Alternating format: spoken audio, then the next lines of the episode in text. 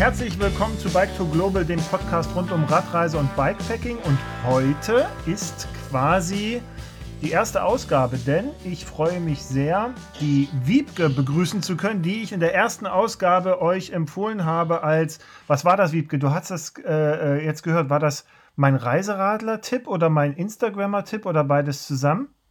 Und erstmal genau, herzlich willkommen. Ich dein Reiseradler-Tipp. Ja, danke für die Einladung. Ich freue mich super toll hier zu sein und ja, mit dir mal quatschen zu können, weil ich erst vor einer Woche davon erfahren habe, dass ich in deiner ersten Folge war. Ja, siehst du und mal. Das war, ja, das war eine sehr, sehr schöne Überraschung und jetzt zack, sitzen wir quasi virtuell gegenüber und ja, haben mal Zeit, uns auszutauschen. Voll spannend. Du bist, du bist in Konstanz, richtig? Genau, ich bin jetzt hier zum Studieren hergezogen, letztes Jahr im Oktober. Und äh, vorher und kamst du aus, du, du warst doch irgendwo, du bist doch auch zwischendurch von Konstanz da zurückgefahren, ne? War das nicht über Weihnachten irgendwie was, wenn ich das richtig gesehen habe, in deine alte Heimat? Ah, genau. Also über zwischen den Jahren bin ich von Bonn nach Konstanz gefahren, weil mein Freund nach Bonn gezogen ist.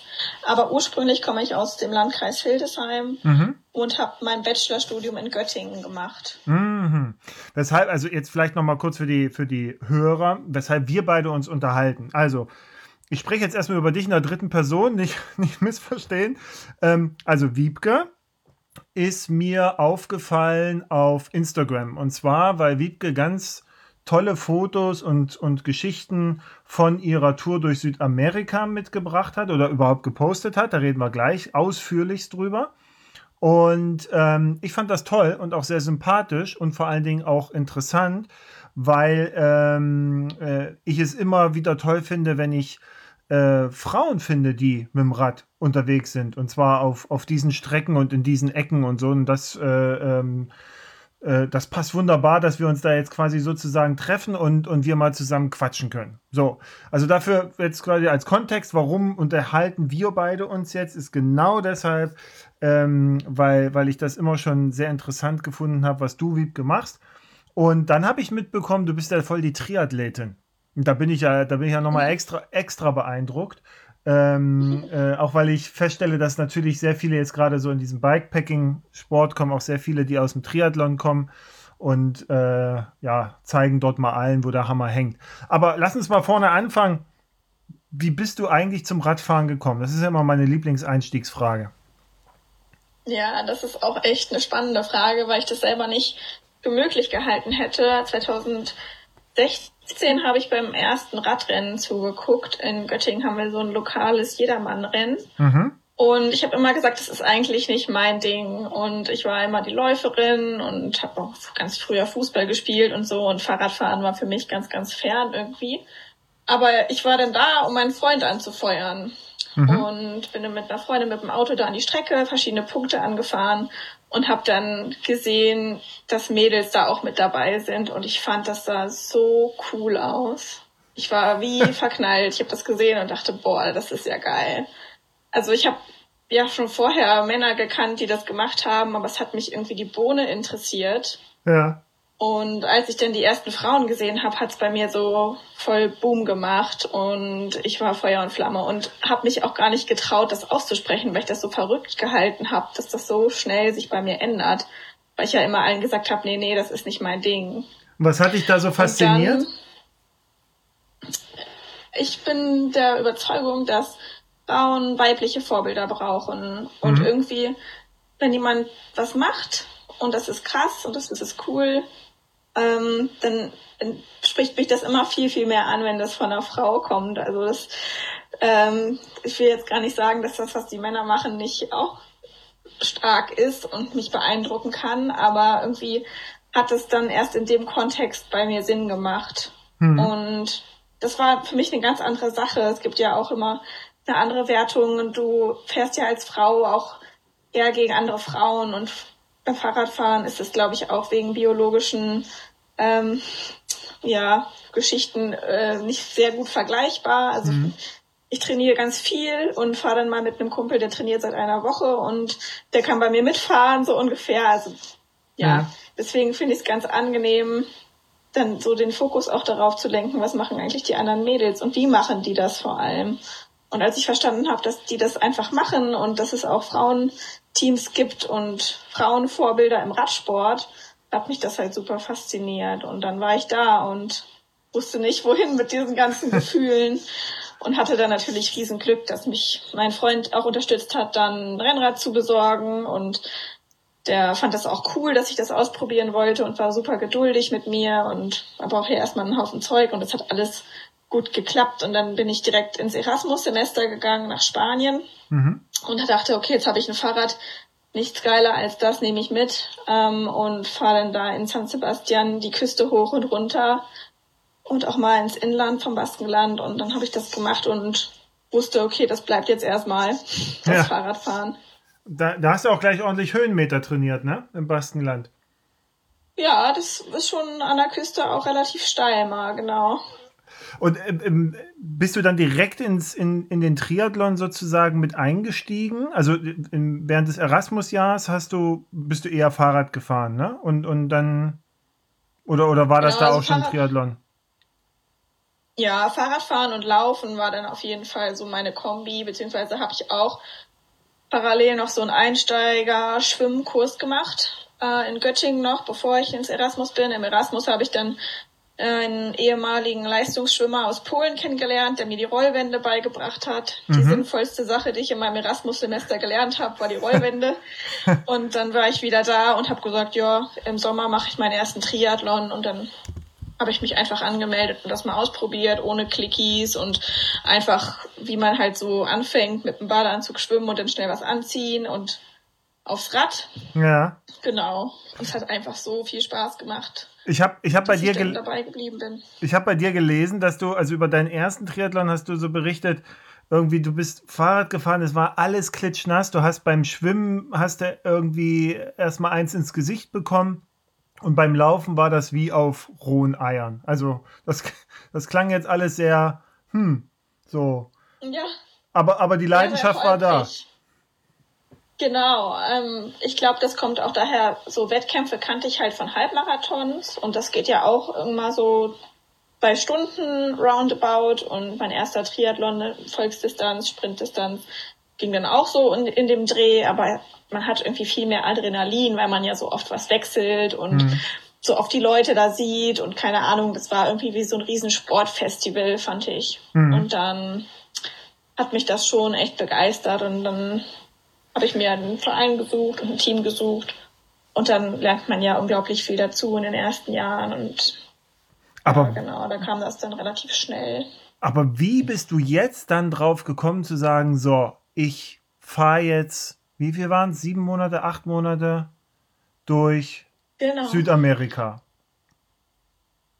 Ähm, genau, das kam eigentlich auch dann im Studium, als ich dann das Fahrrad hatte und wusste, okay, zwischen Bachelor und Master möchte ich eigentlich eine Pause machen. Ich will unbedingt mal nach Südamerika. Ich würde voll gerne Spanisch lernen. Nochmal richtig. Im Erasmus-Semester in Spanien hat es nicht so gut geklappt, wie ich wollte. Und ich wollte auf jeden Fall Leute kennenlernen und sportlich bleiben. Also Sport wurde dann durch den Triathlon, durch das ganze Training auch ein wichtiger Teil von mir, weil ich gemerkt habe, wie viel mir das gibt und wie schön es ist, einfach draußen zu sein, wie viel man sieht. Also in Göttingen habe ich ganz viel gesehen vom Umland und auch immer mal wieder so eine längere Tour gemacht, irgendwo hinzufahren. Also die Kombination aus Sport machen und Transportmittel ist irgendwie total genial beim Fahrradfahren. Mhm. Und ja, ich wusste, dass man Packtaschen an Fahrrad machen kann und dann dachte ich, ja, zähle ich das alles zusammen. Spanisch lernen, Südamerika, Fahrradfahren, geile Sache. da mache ich das. Und dann, genau. und dann hast du jetzt einfach einen Kopf gesetzt und bist nach Kolumbien geflogen. Oder? Dann also habe ich, genau, gegoogelt. Ich habe ein bisschen gegoogelt und ich muss auch sagen, ich hatte, glaube ich, so ein bisschen Einfluss von einer anderen Instagramerin, Mango Mama, die ist deutsche mhm. Englischlehrerin in Kolumbien mhm. und fährt auch Fahrrad. Und dann wusste ich irgendwie, okay, Kolumbien ist eine Fahrradnation. Die sind total stolz auf ihren Quintana. Genau. Die lieben alle Fahrradfahren. Ähm, jeder, der eins hat, ist damit unterwegs und so war es auch wirklich. Also es gibt ganz, ganz viele Warm Shower Hosts auch mhm. in Bogota. Und das war schon mal ein sehr gutes Zeichen. Und auch auf anderen Blogs kann man ganz schnell Informationen darüber finden, welche Länder sich lohnen für den Einstieg ins Radreisen in Südamerika. Und da bin ich auf Kolumbien gekommen. Das fand ich irgendwie auch total genial, die Idee. Und dann wollte ich erstmal das ausprobieren. Und der Plan war eigentlich von Bogota nach Lima zu fahren. Mhm. Also so 5000 Kilometer hatte ich mir überlegt. Ähm, ich bin nicht so der große Fan davon, alles im Detail vorher zu planen. Also mhm. ich musste natürlich ein bisschen planen, um meine Eltern zu beruhigen, aber wäre ich einfach so losgeflogen, ohne Plan. Deswegen habe ich gesagt, Leute, ich fahre von hier nach da. Ähm, ich habe sieben Monate Zeit und komme dann halt früher, wenn es nicht gut klappt und sonst seht ihr mich dann halt zum ja, Sommer, Herbst wieder. Also hatte schon so einen festen Zeitraum. Das hat die, glaube ich, auch dann ein bisschen beruhigt. Ja. Und genau, diese Strecke wurde es am Ende ja gar nicht, aber ähm, ist halt ganz gut, um erstmal zu sagen, was man vorhat, weil wir hier in Europa das ja gewöhnt sind, dass man alles äh, plant und schon im Vorhinein ja. weiß, also, was man macht. Ich sehe gerade, du bist ja fast 3000 Kilometer dann in Kolumbien gefahren. Ähm, genau. Be bevor du da mal erzählst, äh, wie es dann auch so weiterging, du bist ja dann auch direkt von Kolumbien nach Peru und dann hast du dich da quasi durchgefräst bis nach Uruguay, wenn ich das richtig gesehen habe. Äh, mhm, ja. Die, äh, wie, wie, war, war das deine erste Radreise in, in diesem Sinne und, und wie, also und allein dann entspricht das so deinem Naturell eher oder? Ja, es war komplett meine erste mhm. Radreise. Also ich, ähm, wie gesagt, bin vorher schon mal längere Strecken, so von Hannover nach Göttingen oder so gefahren, aber nicht mit dem Zelt und ich war auch vorher gar nicht so der riesen Camping-Fan eigentlich. Also ja. Äh, es hat sich alles super entwickelt unterwegs. Also ähm, ich habe das Rad auch erst im Dezember fertiggestellt und mein Flug ging im Januar. Mhm. Ähm, und konnte das gar nicht so viel testen. Aber ich habe irgendwie gedacht, ach, ich gewöhne mich da schon dran und so war es eigentlich auch. Also ähm, so Probefahrten, das machen ja auch viele oder empfehlen auch viele, mhm. habe ich gar nicht gemacht. Mhm. Ich bin einfach los und habe probiert, wie es so ist. Ja, ist doch oft der beste naiv, Weg. Aber es hat auf jeden Fall funktioniert. Ja, ich hatte da irgendwie Vertrauen in die Sache. Du, ohne Naivität und würde die Menschheit gar nicht so viel entdecken. Glaub mir, das ist immer, weil das ist immer dann so, so alte Säcke wie ich, ja, die, die, die, dann, dann versuchen wir immer noch so ein bisschen Restwürde zu wahren, weil sich keiner mehr dafür interessiert, was wir mal gemacht haben. Und dann sagen wir dann immer so Sachen wie, ja, musst du aber vorher mal eine Testtour machen, ne? So ganz alleine sowas, das geht ja nicht, nur weil ich dann vielleicht ein bisschen mehr Vorbereitung gebraucht hätte für so eine Tour, wie du sie hier einfach mal so nonchalant sozusagen aus dem Ärmel schüttelst. Ähm, aber äh, äh und das also alleine fahren, hattest du da Respekt? Also war das für dich ein Problem oder war das überhaupt gar keine Frage, dass du sagst, ja, ich bin, ich mache das alleine und das ist okay so und ja, ich hatte vorher nur gute Erfahrungen, wenn ich alleine irgendwas gemacht habe. Mhm. Ich bin da echt ein Fan, einfach los und man ist viel freier und viel offener für alles drumherum. Ich habe auch nicht aktiv nach einem Reisepartner gesucht. Es hat sich auch keiner angeboten für so eine lange Zeit. Mhm. Und dann dachte ich, ja, ist doch, ist doch super. Und ich, ich fühle mich auch nie einsam. Mhm. Also ich bin irgendwie vielleicht so, ja, durch auch andere Reisen, typisch Australien habe ich auch gemacht, früher mhm. alleine mit dem Rucksack und so, ähm, dass man halt immer Leute trifft und dass die Leute wirklich wenn man bereit ist dafür und sich ein Stück weit öffnen kann und keine Angst hat, dass irgendwie was passiert, sondern eher mit einem bisschen mehr Vertrauen allem gegenüber, dann bekommt man unglaublich viel zurück. Mhm. Und häufig denkt man ja so, was ist, wenn jemand dir was Böses will? Aber man denkt gar nicht, was ist, wenn dich jemand zum Weinen bringt, weil er dir was so Gutes tun will? Mhm. Also ich hatte echt die Erfahrung, dass eigentlich immer die Leute hilfsbereit sind und gerade wenn man alleine unterwegs ist, äh, finden die Leute das äh, gut und wissen auch, okay, äh, die spricht wahrscheinlich Spanisch, weil sonst würde sie das ja nicht alleine machen. Mhm. Oder irgendwie kam die, kam ich immer ins Gespräch überall und genau, hatte da immer Glück. Es war teilweise sogar schwierig, mal wirklich alleine zu sein, weil man unterwegs ja auch dann Leute trifft und dann fährt man zusammen. Mhm. Kennst du wahrscheinlich auch. Mhm. Überall sind Leute unterwegs. Ich hatte das bei dir gesehen. Du warst ja, du warst ja vor allen Dingen am Ende auch mit einer anderen Frau unterwegs, ne? So, ihr wart ziemlich lange zusammen unterwegs. Oder mhm, täusche ich mich genau. da? In Bolivien vor allen Dingen seid ihr dann, ne? Viel gefahren zusammen. Genau. Ja, Wir waren drei Monate. Ah. Ja drei Monate zusammen. Am Anfang noch mit meiner Schwester, die mich kurz besucht hat für einen Monat. Aha. Und dann sind wir komplett Bolivien noch gefahren und dann noch ein großes Stück in Argentinien auch. Ja. Genau, das war für die, ich, die, also die war so froh, dass wir uns getroffen hatte, hatten und wollte halt auf jeden Fall so lange wie möglich mit mir fahren. Und dann ja. gab es dann irgendwo den Punkt, wo ich gesagt habe, okay, ich muss jetzt alleine weiter. Also ich mag dich wirklich sehr gerne, aber ich muss noch mal ganz alleine sein und das war dann auch noch mal eine super, super wertvolle Erfahrung für mich. Ja. Aber lass uns noch mal kurz jetzt, bleiben wir noch mal kurz in Kolumbien. Erzähl mal, ich habe auf deinem Blog geguckt und ich, ähm, und ich merke, du, du hinkst hinterher mit den Reisebericht schreiben. Kann das sein? weil, weil, ich sehe ah, hier. Ja, warte mal, da hast hier, genau, äh, Woche 1, Tag 1. So, und dann, und, und das war's. So, aber da hast du ja schon ganz, ja, ja, da hast ja schon aber ganz schön viel erzählt. Aber erzähl mal so ein bisschen Kolumbien und, und wie es dann so weitergeht. Also, schieß einfach los. Ich hänge mich zwischendurch rein, wenn ich eine Frage habe. Okay. Äh, also erstmal schön, dass jemand meinen Blog liest. Ja, gerne. Äh, das motiviert mich da weiterzuschreiben. Ähm, Genau, ich bin in Kolumbien angekommen und habe mir spontan eine Warm Showers Host gesucht. Also spontan heißt eine Woche vorher. Der Raphael, der mich dann mit seinem Riesenauto vom Flughafen abgeholt hat. Und dann war ich erstmal bei dem eine Woche, um klarzukommen und um meinen wirklichen Plan zu machen. Also ich wollte, hatte schon so eine grobe Route, ähm, Raphael war praktischerweise auch so Touri-Guide, der konnte mir dann noch ein paar Sachen empfehlen und dann habe ich mir meine ersten Ziele ausgesucht, hab, kam mich so ein bisschen akklimatisiert, Raphaels Papa kennengelernt, mit dem ich dann zusammen gewohnt habe, weil Raphael bei seiner Freundin war und ich dann mit seinem 70-jährigen Vater in einer Wohnung zusammen, der hat sich total gefreut, aber mein Spanisch war noch sehr schlecht, also ich konnte nicht so viel mit dem kommunizieren leider. Und dann bin ich halt losgefahren, ähm, so eine Woche später.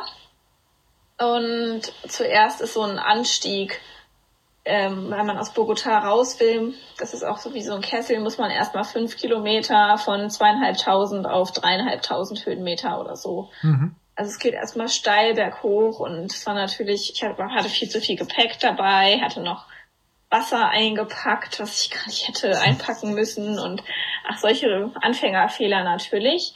Und bin dann da hochgeschlichen, den Berg und wollte, mein Ziel war erstmal 60 Kilometer Tag eins und mein Wochenziel war äh, der Kukui Nationalpark. Das sind auch so mit Gletschern total schöne mhm. Berge, die nicht sehr touristisch sind. Ähm, genau, um mich dann so Richtung Cartagena im Norden ähm, zu bewegen. Und dann habe ich auf dem Anstieg einen Läufer eingeholt, der da hoch gejoggt ist. Und der hat mich dann gleich angesprochen, hey, was machst du und wohin fährst du? Und ich so, ja, ich fahre nach Cartagena. Und dann meinte der, ja, cool, ich wollte sowas schon immer mal machen. Kann ich mitkommen? Ich so, ja, natürlich. Die Straße ist breit genug für uns. Ähm, wir haben uns ganz nett unterhalten und oben bin ich dann natürlich weitergefahren, runtergerollt ähm, und wir hatten ja jetzt keine Nummern ausgetauscht oder so. Aber ich dachte, oh ja, die Kolumbianer, die sind ja wirklich so offen und nett, wie alle sagen. Und dann als ich unten, als ich dann unten war, musste ich erstmal kurz Pause machen, weil ich schon ganz schön fertig war und was essen und äh, bin dann gemütlich weitergefahren und so nach einer, weiß ich nicht, 10, 15 Minuten überholt mich jemand auf dem Mountainbike von links mit Helm und Zelt hinten drauf, irgendwie eine ganz komische Konstellation. Und ich so, ey, was machst du? Wohin fährst du? Und sehr cool. Du siehst ja auch aus, als würdest du Radreisen betreiben. Und da meinte der, ja, ich fahre nach Cartagena. Und ich so, ne. Habe ich nochmal geguckt und dann war das der Läufer, den ich überholt hatte am Berg, der nach Hause gesprintet ist und sich auf sein Fahrrad geschwungen hat ah. und sein Zelt draufgespannt hat und ist dann einfach spontan mitgekommen. Und es war ein waschechter Kolumbianer aus Bogota, der ähm, gerade irgendwie verletzt war und deswegen nicht arbeiten konnte. Und ähm, beim ersten Mittagessen, wo wir dann angekommen sind bei dem Tagesziel, also das sind echt mitgefahren, Und schon beim ersten Mittagessen habe ich gemerkt, okay, krass, der freut sich noch viel mehr als ich, dass wir das hier gerade machen. Also der war total lieb, total respektvoll, total organisiert. Er wollte mir Kolumbien von der schönsten Seite zeigen. Ja. Konnte auch Englisch sprechen, das war gut für mich am Anfang. Und er meint, der war so froh. Er meinte, es ist das Beste, was ihm in seinem Leben passiert ist, dass er jetzt mit mir da fahren kann. Und es war für mich auf jeden Fall auch ein Jackpot, weil ich äh, von der Kultur und von den, von den Essensgewohnheiten und so hat er mir erstmal alles erklärt. Und ähm, der war aber so froh, also hat so viel mehr Freude noch ausgestrahlt, als ich das irgendwie hätte machen können, mhm. dass ich dachte, wow, also ich bin zwar hier und ich mache so mein Ding, aber wie viele Leute ich jetzt noch mit beeinflusse, das habe ich noch gar nicht realisiert, glaube ich. Also bin ich jetzt unterwegs treffe. Wie, wie weit waren genau. das bis Cartagena? Du sagtest so eine Woche ja. ungefähr, oder?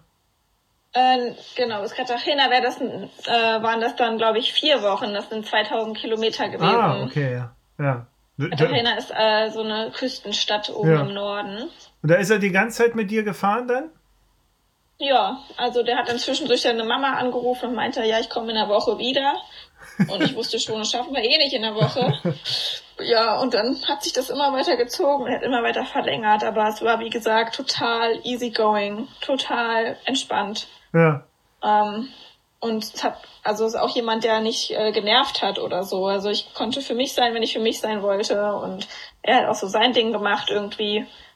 Ähm, aber es war fürs Ankommen und ich habe auch mein Spanisch wirklich dann mit dem verbessert und konnte echt viel lernen. War das erstmal cool. Ich habe hier, ich habe hier ein Foto von dir, wo du hinten auf dem Fahrrad so eine mega große grüne, was ist das, Plane drauf hast mit einem Gurt rum. Was ist das? Das ist ein kolumbianischer Regenschutz. Das ist so eine Hundefuttertüte. Ich hatte nämlich meinen Schlafsack einfach so hinten drauf und äh, war dann verunsichert, ob es mal regnet. Und dann habe ich mir so eine Tüte organisiert bei einem Hundefutterladen. Genau, es war sehr praktisch. Ah. Die hat mich auch bestimmt 4000 Kilometer begleitet, diese Tüte. Ja. Und, und sag mal, von Cartagena, das ist ja oben quasi im Norden von Kolumbien, ne? Mhm. Und dann bist du, wenn ich jetzt hier die Karte angucke, dann bist du quasi dort umgedreht und bist wieder nach Süden gefahren? Genau, und dann nicht den Schlenker über Bogotá nochmal, sondern über Medellin und dann runter bis nach Cali. Okay, und in Cali bist du, also wie, wie weit war das? Das waren ja auch nochmal 2000 Kilometer, oder? Naja, nicht, nicht ganz so. Nicht ganz. 1000 ja. so, ne? Also ich glaube, es Cartagena waren es 2000, dann noch 1000. Ich glaube insgesamt knapp 3000. Ah. Ja, am Anfang hatte ich voll Druck auf den Pedalen und wollte unbedingt ganz viele Kilometer fahren und dachte, das ist jetzt hier meine Mission allen zu zeigen, wie viel Fahrrad ich fahren kann. Mhm. Und deswegen bin ich in Kolumbien ziemlich äh, geballert, würde man sagen. Also mhm. da ging es schon ordentlich ab. Da haben wir jeden Tag, wenn ich mir jetzt angucke, meine alten Daten von der Tour, denke ich mir, mhm. boah, wie habe ich das eigentlich geschafft? So dreieinhalbtausend Höhenmeter und 120 Kilometer mhm. so. Mhm. Das, das war schon heftig und später wurde das dann entspannter irgendwie. Ja, da kam dann ein bisschen mehr diese Bikepacking, Südamerika-Kultur durch, wo man auch mal einen Tag länger irgendwo bleibt und mal ein bisschen länger Siesta macht mittags, weil es vielleicht auch zu heiß ist, dann zu fahren und es hat mhm. sich auch alles sehr verändert. Also ich hatte dann gar nicht mehr diesen Leistungsgedanken irgendwann, den ich am Anfang noch sehr hatte. Hm. Hattest du eigentlich ähm, dir schon von Anfang an so ein End Datum gesetzt oder war das eher offen? Also es ist ja, was, was du jetzt so beschreibst, ähm, hört man ja immer wieder so, dass am Anfang so ein bisschen, ja, so, man fährt dann halt schneller oder meint, man muss jetzt irgendwie mehr Strecke machen oder sich oder irgendjemandem was beweisen und dann fängt man, dann kommt man auf einmal so nach einer gewissen Zeit in so ein, wie du so gerade sagst, so dieses Bikepacking, Bike-Touring, Südamerika, so einen anderen Rhythmus rein, überhaupt in seinen Rhythmus rein. Ähm, hattest mhm. du da mhm. schon so einen Endpunkt, wo du wusstest, okay, dann in sieben Monaten bin ich da und da geht mein Flugzeug oder war das noch alles offen? Äh, mein Rückflug habe ich, glaube einen Monat vorher gebucht oder drei Wochen, mhm. drei Wochen vorher. Es war auch eigentlich ganz schön, weil man hatte dann noch nicht so den Druck. Oh, ich musste mich dann auch entscheiden, von wo fliege ich, von Buenos Aires oder von Santiago de Chile. Und mhm. so. Und die Entscheidung habe ich ein bisschen aufgeschoben, bis ich halt dann letztendlich entschieden habe, okay, noch mal kurz einen Abstecher nach Brasilien zu machen.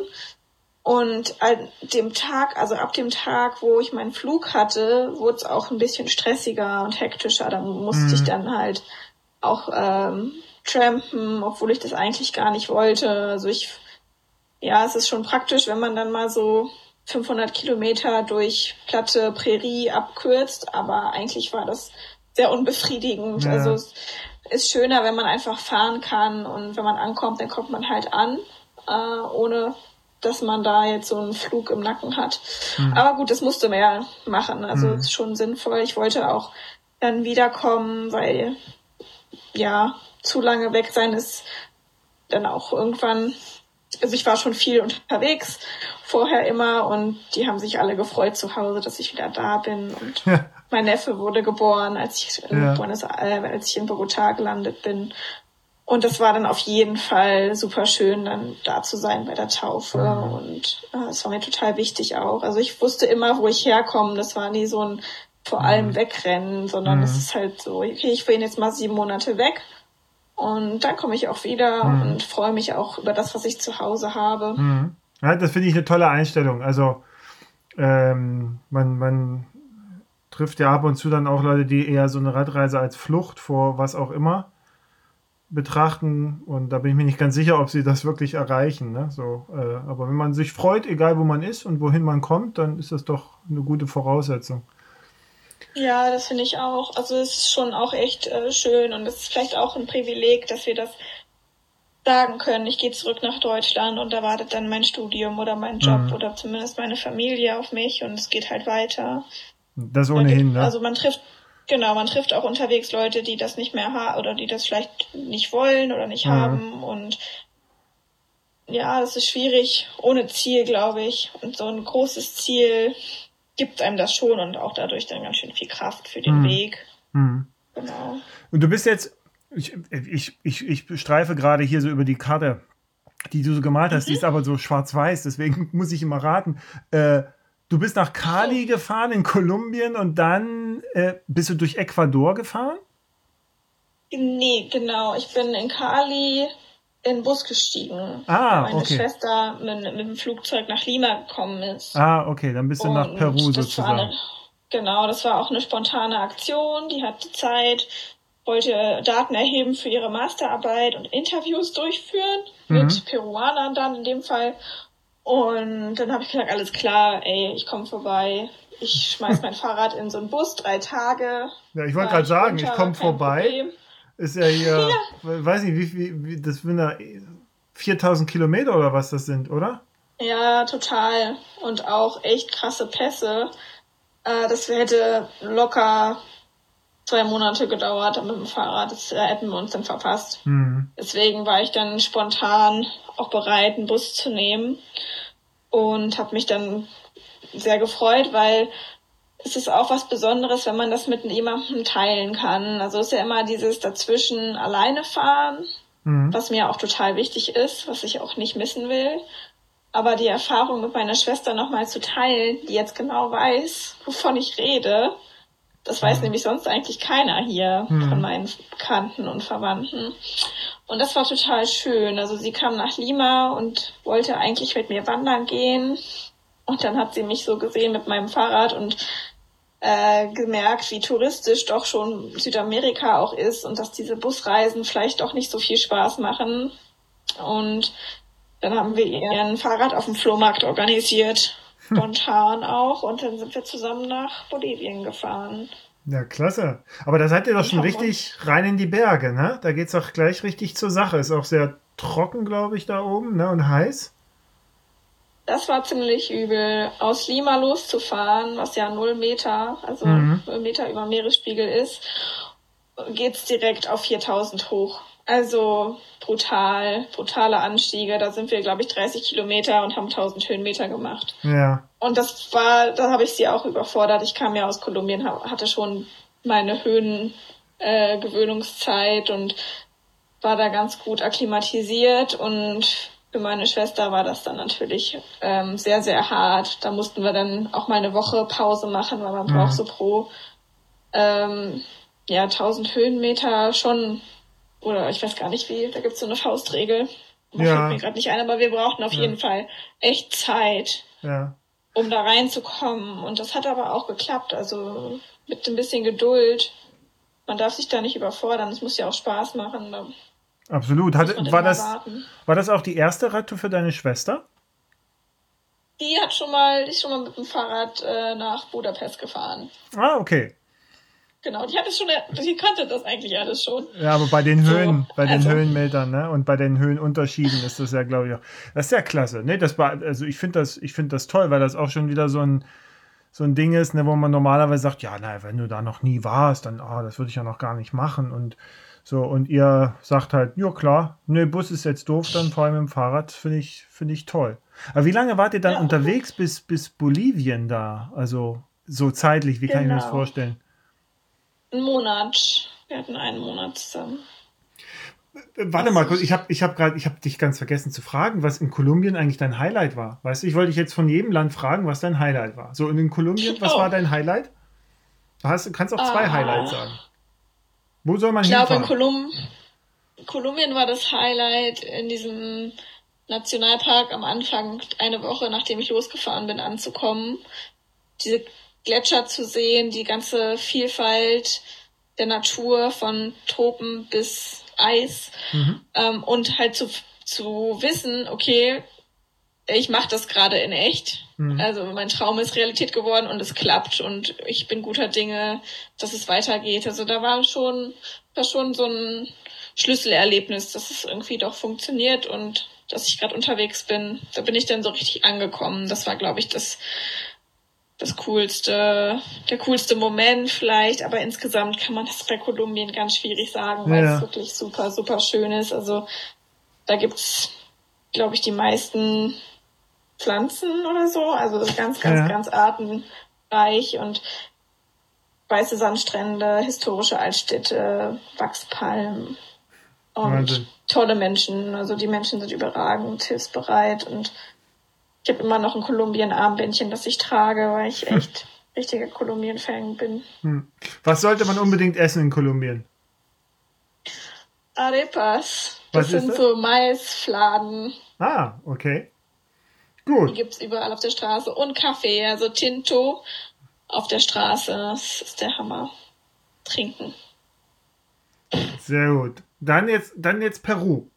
Was ist da dein dein Highlight gewesen oder deine Highlights jetzt mit Schwester sozusagen? Mm. Hat super schöne kleine Orte und in Peru gibt es noch viel mehr diese traditionelle Kleidung, die heißen Cholitas, die Frauen, die so diese Zöpfe haben und diese Röcke. Und da gibt's dann ganz viele Lamas. Mhm. so richtig stereotypisch leider. Aber das ist wirklich so auf dem Land leben die Leute noch genauso also jung wie alt, läuft da in diesen Kleidern rum. Mhm. Und da, das Schöne an Peru ist, glaube ich, das, was zwischen diesen Touristen-Hotspots ist. Also man hat teilweise ganz, ganz, ganz weite, endlose Straßen und dann mal Vulkanquellen und dann wieder einen schönen Anstieg und sehr, sehr abwechslungsreich auch. Wie hast ja, du eigentlich? Kann ich jetzt gar nicht so sagen. Ja, wie, wie hast du eigentlich deine Route geplant? So, also war das ähm, spontan ein Stück weit, weil du hast ja am Anfang gesagt, okay, für Kolumbien da sage ich mal, damit zu Hause alle beruhigt sind, so ungefähr, wo, wo ich so mir vorstelle. Aber wie war das in Peru? War das dann eine spontane Entscheidung? Hm, hast du irgendwas, mhm. Karten einfach, bist du, da hast du da geguckt, eher so abseits der Straßen oder? Nee, tatsächlich sind wir auf der Hauptstraße geblieben. Mhm. Meiste, die meiste Zeit. In Kolumbien hatte ich zwischendurch auch mal, da war ich auch mal öfter einfach so Gravel unterwegs mhm. und bin irgendwie gefahren, da wo mir Google gesagt hat, da wäre noch eine Straße, mhm. was teilweise auch fragwürdig ist. Straße war.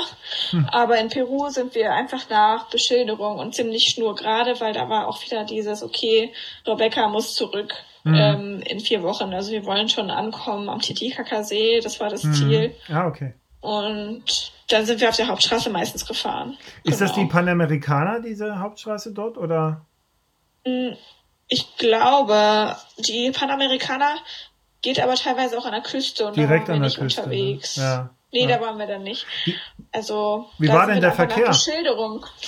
Äh, total angenehm eigentlich. Also nicht zu vergleichen jetzt mit Deutschland, wenn man auch bedenkt, wir sind ja auf der Autobahn gefahren. Mhm. Das Gute ist, in allen Ländern außer in Argentinien gibt es so einen zwei Meter oder anderthalb Meter Standstreifen. Mhm. Und da waren wir dann halt einfach unterwegs. Ah, okay. Gibt schon Verkehr, aber die wenigsten Leute haben Autos oder müssen irgendwie zur Arbeit fahren. Die meisten arbeiten halt zu Hause oder sind Farmer oder wohnen in der Stadt und arbeiten da. Ähm, klar, es sind auch mal LKWs ziemlich eng an uns vorbeigefahren, das gab's auch, aber Gott sei Dank nichts Brenzliches. Also mhm. es, da habe ich mich eigentlich immer recht sicher gefühlt. Mhm. Der Titicacasee, der ist, also ist ja eigentlich so eins der, der Highlights, ne, im, im, im nördlichen Südamerika. War das dann von den Touristen auch sehr stark frequentiert oder wie, wie ja. habt ihr das erlebt? Ja, man merkt das immer auch an den an den Preisen natürlich. Also da, wo Touristen sind, wird man angesprochen, ob man nicht ins Restaurant kommen will. Und mhm. ähm, ja, das ist schon noch eine andere Welt dann. Also wenn man das dann gewöhnt ist, irgendwie eine Woche lang da zu fahren, wo wirklich kein Tourist ist und man vielleicht auch der teilweise der erste Mensch oder der erste Europäer oder westliche Mensch ist, der sich mit Leuten austauscht. Mhm. Kam schon mal vor, also dann ähm, und dann auf einmal ist man in, in so einem Touristenort, wo man einer von tausend ist mhm. pro Tag. Und dann ist das schon ein komisches Gefühl. Das hat auch ganz, ganz viel mit mir gemacht. Also am Anfang war ich viel in Hotels ähm, und dann später gar nicht mehr, weil mich das eigentlich dann auch genervt hat und mir voll Energie geraubt hat, so mhm. gesehen zu werden als irgendwie halt ja eine Touristin, die kommt und das Vierfache für das Essen bezahlt oder so. Mhm. Und das war irgendwie nicht kein schönes Gefühl mehr dann. Mhm. Also natürlich, wenn ich irgendwie zu Machu Picchu will, da ist mir das sehr bewusst dass es da sehr touristisch ist und dass es da ganz viele Reisebüros gibt und die machen auch, die wollen ja auch was verdienen, das ist ja auch fair, das ist ja auch okay. Aber die echte, sage ich mal, Kultur und das echte Land, die lernt man nicht in solchen touristischen Orten kennen. Hm.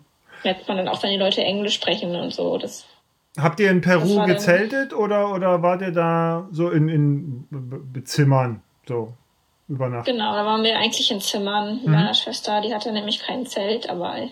Mhm, mhm. Und der Titicacasee, der li liegt ja nicht im, der liegt doch im Grenzgebiet zwischen Bolivien und Peru, ne? Oder täusche ich mich da? Ja, nee, ah, okay. genau, richtig. Das Siehste? ist der ich wollte nur mal angeben. beschiffbare See der Welt zwischen Peru und Bolivien und ist auch super schön. Das ist riesig groß. Musstest du da mit, da mit dem Schiff rüber, um nach Bolivien zu kommen? Nee, da kann man so. Außenrum. Mm, oder war da eine kleine, ich glaube, eine kleine Fähre oder so, aber der ist so ein bisschen ver. Ähm, ja, da gibt es ein paar schmälere Stellen und ein paar breitere und dann mhm. kann man da schon elegant durch oder drum. Mhm. Es war kein großer Aufwand. Da gibt es übrigens auch den höchsten Triathlon der Welt. Oh. Also wenn man mal was Extremes machen will. Wie hoch liegt denn der Titicacasee eigentlich so ungefähr? Oh, Schon 3000, dreieinhalb. Oha. Ja, ja. Warte mal. Und, und, und, und wie viel, äh, wie viel bis, also wie viele Kilometer waren es denn so bis dahin jetzt so ungefähr? Mit so in, ungefähr bis 3000 in Kolumbien. Äh, vier, ach so, ne, ungefähr so 4300 Kilometer, ne, waren es da bis, bis zum mhm. Titicacasee. Und, äh, Der liegt auf 3800 Höhenmeter. Ah, okay, voilà. Mhm. Ist schon ordentlich. Ja. Genau, da waren wir so bei viereinhalb. Ja, da, da, hast du aber rote Blutkörperchen gehabt ohne Ende, ne, da oben. Ja, das, also man merkt es irgendwann auch nicht mehr. Ich hatte dann auch da wirklich teilweise, da sind sehr flach, zwar hoch, aber super flach. Und wenn der Winter noch aus der richtigen Richtung kommt, dann rollt man da schon mal mit über 30 durch. Also ja. macht schon Spaß auch. Kommt man auch auf seine Kosten. Und deine Schwester ja. ist dann vom Titicacasee dann zurück ähm, nach Lima und dann nach Hause geflogen und dann warst du wieder auf dich allein gestellt sozusagen. Genau, also die Cynthia, die Äquatorianerin, haben wir unterwegs eingesammelt. Ah. Ach so, und die war okay. dann mit mir unterwegs. Ah, Genau. ja, okay. Dann äh, vielleicht an der Stelle noch mal kurz die Frage. Ich meine, gut, du warst jetzt mit, du warst ja äh, vor allen Dingen in Kolumbien, da warst du aber auch, da warst du in Teil alleine unterwegs, ne? Dann in Peru mit deiner Schwester, Bolivien wahrscheinlich dann bis Chile, ne, Chile bist du gar nicht, Argen, Paraguay, Argentinien. Chile so. war ich nur eine Woche oder Ja. also Ähm, wie ist das Genau. eigentlich? Also hast du dich nie, weil das ist jetzt natürlich eine Frage, die so ein bisschen dann im Raum steht, ne? Um Himmels Willen, als junge Frau alleine in Südamerika, Mädchen, wie kannst du uns das nur antun? Ähm, hast du dich unsicher gefühlt oder nicht? nee. Also genau diese Stimmen gab's von Mhm. meinen Eltern. ja. Aber ich, ich weiß nicht, wenn mir jemand sagt, ähm, du bist ja eine Frau, Mhm. ähm, wieso machst du das? Ich denke halt jedes Mal, ich kann mir doch nicht aussuchen, was ich bin. Also ja, ich bin ja das, was ich bin. Das ist für mich kein Argument. Das kann Ja. ich nicht beeinflussen. ja, Natürlich bin ich vorsichtig und ich bin ja auch da mit dem Kolumbianer gereist am Anfang. Das hat ja alle beruhigt, mhm. so dass da jemand ne, männlicher ist und dann, keine Ahnung, ist man angeblich sicherer. Aber ich habe auch von Pärchen gehört, dass die, dass die mal überfallen wurden. Also es passiert Ja. jetzt nicht was Schlimmes, weil ich eine Frau bin. Man muss halt aufpassen. Man kann auch mal jemanden treffen, der es nicht gut mit einem meint, aber Mhm. ich glaube, 99 Prozent der Menschen meinen es einfach wirklich gut. Und gerade in Südamerika wollen die Leute unbedingt, dass wir die Nachricht auch mit nach Hause nehmen, dass es eine schöne Erfahrung war, dass die offen und herzlich sind. Und Mhm. das ist denen so wichtig, dass wir Gutes über die denken. Auch gerade die Kolumbianer, die da sehr gebrandmarkt sind durch die Narcos-Zeiten. Mhm. Mhm. Ähm, die wollen auf keinen Fall, dass da irgendwas Schlechtes mit dir passiert. Mhm. Und ja, also ich glaube, das Spannende ist immer, wenn ein Mensch seine Komfortzone verlässt.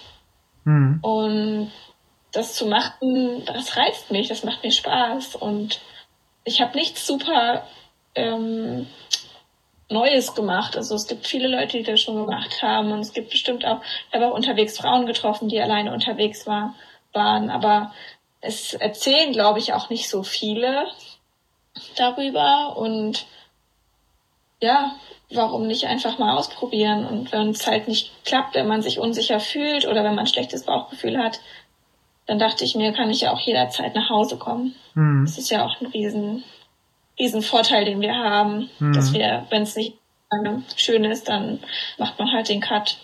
Mhm. Und Ich, ich, ich denke gerade drüber nach, was du am Anfang sagtest, wo du, äh, wo du so meintest, ja Mensch, ist das schon begegnet so nach dem Motto, äh, warum machst du das? Du bist ja eine Frau. Na? So, das finde ich ja schon.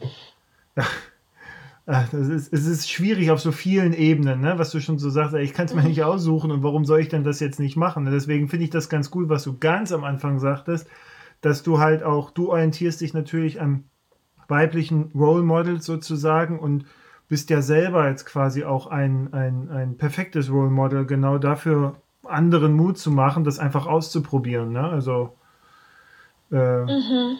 das finde ich, finde ich Ja. gut. Finde ich man kann gut. da ja auch viel reflektieren, wenn man Angst vor irgendwas hat. Hm, Woher kommt denn diese Angst und ist die begründet? Ist das wirklich real?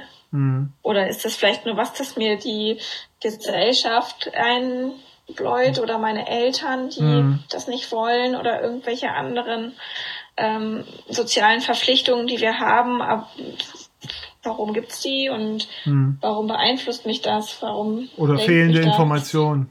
Ne? Also, Ja, genau. Genau. Das ist auch ein wichtiger Punkt. Es ist ja total cool. Es ist jetzt ähm, durch Instagram, durch ganz viele Blogs, durch YouTube-Videos gibt ja immer mehr Informationen, die total verfügbar sind. ja, Und genau, da kann man sich ja immer nach ähm, Vorbildern umschauen. Ich meine, das ist nicht für jeden was und ich würde das jetzt auch nicht sagen, dass das jeder mal gemacht haben muss. Aber wenn man wirklich will, dann findet man die Infos. ja. Das stimmt. Ja, ja, mittlerweile, das ist. Aber trotzdem, ne, auch wenn, wenn es scheint, dass eigentlich alles schon mal entdeckt ist und, und ähm, besucht und fotografiert und so, ist es ja doch immer Mhm. etwas sehr Individuelles, wenn man sich das selber quasi erarbeitet oder selber dort ist, wenn man sich ja immer sein individuelles Bild dann macht und seine Reise letztendlich. Ne? Das hat mir übrigens auch gefallen bei dir, weil du nie, soweit ich mich erinnern konnte, nie in den Bildern, die du so in Geschichten erzählt hast über Instagram, hattest du nie den, wie soll ich sagen, du warst nie eine derjenigen, die, ähm, wenn sie irgendwo sind, ja, du hast halt Bericht, guck mal hier, ich bin, ich finde das total toll und guck mal, was ich hier mache und da bist du in der Salar Uni, ne, bist ja auch da rumgekurft und so, aber du hast nicht an einer Stelle irgendwie so dieses ähm, behauptet, so, ich entdecke das jetzt, also ich bin jetzt eigentlich die Einzige, die das jetzt so ursprünglich wirklich den wahren Kern von irgendetwas entdeckt, was man ja auf Instagram sehr häufig findet, ne? Leute, die dann irgendwo sind und dann sagen so, ihr wart zwar alle schon mal hier, aber ich bin eigentlich derjenige oder diejenige, die das hier wirklich, wirklich entdeckt, so. Und ähm, das, das hat mir sehr gut gefallen. Deswegen habe ich dich auch äh, äh, quasi verfolgt und, und dann empfohlen, weil das neben den Bildern auch eine ganz, ganz angenehme Eigenschaft war, wie ich finde. Also von daher, nur das damit du cool. weißt. Ja, so. ja, cool. Danke für das Feedback. Ja, spannend. Bitte. So, jetzt fahren wir hier ich durch glaub, Bolivien. Okay. Achso, du wolltest noch was erzählen, Entschuldigung. Ja, also kleiner, also interessant, wie du das so spiegelst. Äh, für mich ist das auch so eine Erkenntnis, dass ich das gar nicht sein muss. Also ich muss gar nicht es zu sein. Also erstmal bin ich es wahrscheinlich eh nicht, als wenn ich es probieren würde, aber ich kann halt ich sein und wenn ich mhm. mal per Anhalter fahre, dann fahre ich halt mal per Anhalter, dann ist das auch okay. Ich muss niemandem was beweisen. Ich mache das rein für mich und ich hatte auch nie die Absicht, dass ich mal einen Podcast später darüber ja. äh, halte oder irgendwie, dass jemand, dass ich einen Blog habe oder so. Das habe ich ja. mir auch nicht vorgestellt. Ich dachte, ich mache es halt einfach und guck mal, was passiert und ja, Du also, kannst nur so viel machen, wie das für dich sich richtig anfühlt und äh, wenn man das irgendwie, ja, das ist so eine eher eine intrinsische Motivation gewesen. Hm. Also ich glaube auch, wenn man, wenn man jetzt, weiß ich nicht, also wenn jetzt in deinem Fall oder halt bei vielen anderen, die irgendeine Tour machen, irgendeiner kommt und sagt dann, ah, da bist du ja aber, ach, da bist du mit dem Bus gefahren, aha, dann ist es ja keine richtige Tour. Das ist, das trifft einen erstmal, ne, weil man sich ja schon mhm. irgendwie, wenn man sagt, so sag mal, was soll denn das jetzt? Ne? Ist jetzt alles Mist, was ich gemacht habe? Äh, aber ähm, ich glaube, das kann man ganz getrost ignorieren. Weil, ja. Äh, auch wenn es schwerfällt manchmal, ja, und auch wenn man dann irgendwie wütend ist oder sowas, aber das kommt aus meiner Erfahrung nur von Leuten, die, ähm, die glaube ich eigentlich nur ein bisschen, na neidisch vielleicht nicht, aber die sehr unzufrieden mit sich selbst sind und das halt auf diese Art loswerden müssen. Äh, was Absolut. Ist, und ich glaube auch, dass es der Grund ist, diese Sprüche, dass manche gar nicht erst losfahren. Ja. Und das ist halt dann das Traurige, wenn man denkt, ich muss das jetzt komplett self-supported alleine machen. Ja, aber unter die, ne, du weißt, die nächste Tour, du wirst ja vielleicht nachher noch erzählen, wohin, also unter 350 Kilometer am Tag ist da nichts, ne? genau, ja, mindestens. Ja, dann äh, nur fünf Stunden Schlaf und sonst. Boah, so viel? Egal. So, Boli Bolivien. Äh, ja. So, da fährst du, du fährst hier so ein bisschen im Zickzack hin und her. Äh, Bolivien. Da warst du jetzt mit der, wie hieß sie, die, die äh, Ecuadorianerin? Cynthia, genau. Wir waren dann zu Cynthia. zweit und haben absolut viele extreme Sachen erlebt. Also Bolivien fand ich auch im Vergleich zu ähm, Peru viel, viel, viel spannender. Also es gibt da auch alles, also ähnlich wie Peru, aber nicht so ähm, industriestark. Also klar, man muss auch unterscheiden, Bolivien Land und La Paz, die Hauptstadt. Das sind zwei verschiedene Welten. Aber alles, was außerhalb von La Paz ist, ist total abwechslungsreich und es hat mich total fasziniert und ich fand Bolivien auch echt ein sehr, sehr empfehlenswertes Land. Ähm, unterschätzt, finde ich, weil es so im mhm. Schatten steht von den ganzen Nachbarländern. Mhm. Ähm, und in Bolivien gab es ähm, auch meine Grenzerfahrung, wo ich wirklich nicht mehr konnte, wo einfach gar nichts mehr ging. Wir sind durch einen Nationalpark gefahren, auf 4000 Höhenmetern Richtung Chile. Also wir wollten nach Chile rüber, noch um San Pedro de Atacama kennenzulernen. Eigentlich nur so ein kleiner Abstecher. Dachten, ist eine coole Idee, die Route de las Unas zu machen. Wir hatten auch vorher nämlich ähm, zwei Deutsche kennengelernt, die da gerade herkamen. Und die meinten, ah ja, das war gar nicht so krass, wie alle gesagt haben. Das geht. Macht euch nicht so viele Sorgen. Das ist eigentlich voll machbar und total schön. Es lohnt sich landschaftlich. Und dann waren wir voll gestärkt und voll mutig, dass wir gesagt haben, das machen wir kein Problem. Warte mal, ich muss mal kurz, ich muss mal kurz dazwischen fragen, was, was war der Grund? Also warum, warum gab es diese Vorbehalte oder krass und so? Weil es sehr steil war, sehr hoch war oder sehr schwierig war, da hinzukommen? Mm, der Nationalpark ist erstmal sehr hoch, also 4000 Höhenmeter. Und in dem Nationalpark, da braucht man ungefähr eine Woche, um den zu durchqueren. Und da ist nichts. Also da gibt's keinen Laden oder auch ein, es gab ein paar Hotels dann tatsächlich zum Glück, aber ganz, ganz weit nichts, wo man dann auch wirklich zelten muss und auch Trinkwasser haben muss und weil die Flüsse sind salzig und dann kam halt dazu, dass wir im Winter gefahren sind, also zu einer Jahreszeit, wo es nachts minus 15 Grad wird und auch diese Salzflüsse zufrieren und tagsüber windet es mit 200 kmh, also wirklich 200 kmh es weht dich vom Fahrrad ja. und es ist sandig, du kannst gar nicht fahren. Es gibt manchmal so ein bisschen Waschbrett, ähm, Ober, ja, Waschbrettstraßen und ansonsten einfach tief in Sand und du musst schieben. Oh und diese Kombination war nicht gut. Also ich habe direkt in der ersten Nacht habe ich mich erkältet. Ich hatte zwar noch einen Schlafsack mir organisiert, einen zweiten, den ich dann mit hatte. Wir hatten auch genug Essen dabei wir waren echt guter Dinge, aber in der ersten Nacht wurde es mir schon zu kalt. Also ich habe mich irgendwie unterkühlt und habe dann eine ähm, ganz starke Erkältung bekommen mhm. und wollte das eigentlich durchziehen und dachte, okay, ist ja nur eine Woche und wir waren dann auch schon bei der Hälfte und es lief so mehr oder weniger gut, aber wir haben es dann nicht gepackt. Also wir haben dann abgebrochen mhm. und mussten uns dann mitnehmen lassen von Jeeps, was auch nicht leicht war zu finden, weil die Jeeps sind immer komplett ausgebucht, weil da ganz viele Touristen, die machen diese Tour mit ähm, Four-Wheel-Drive. Also da kann auch kein normales Auto fahren. Die Touris machen dann diese Tour einen Tag hin und zurück. Manche übernachten da noch eine Nacht, aber in der Regel ist da sonst nichts. Und es ist auch, es ist auch so hoch, da ist keine Pflanze mehr. Es leben ein paar Flamingos, die sind sehr schön anzugucken, aber das macht dann auch keinen Spaß, wenn man schon gar nicht mehr kann und Fieber ja. hat und denkt, oh, ich ist einfach kalt und eklig. Genau, das war die krasseste Erfahrung in Bolivien. Im Nachhinein natürlich auch, ja, immer spannend, mal an seine Grenzen zu gehen und auf jeden Fall was, was, wo ich Respekt vor habe für jeden, der das macht. Vielleicht auch mal lieber im Sommer das fahren als im Winter. Ja. Und auf der anderen Seite gibt's die Salzwüste in Bolivien, die unglaublich, unglaublich schön ist. War es da, war's da wärmer oder auch so kalt? Weil ich gucke gerade parallel bei dir auf Instagram, hier, das war ja am 1. Juli 2019, da hast du die Bilder gebracht aus dem ähm, aus diesem Nationalpark, von dem du gerade erzählt hast, vom Eduardo Avaroa Andien Fauna National Resort oder so. Genau. Ähm, und, und schreibst auch, dass, was das für Strapazen waren.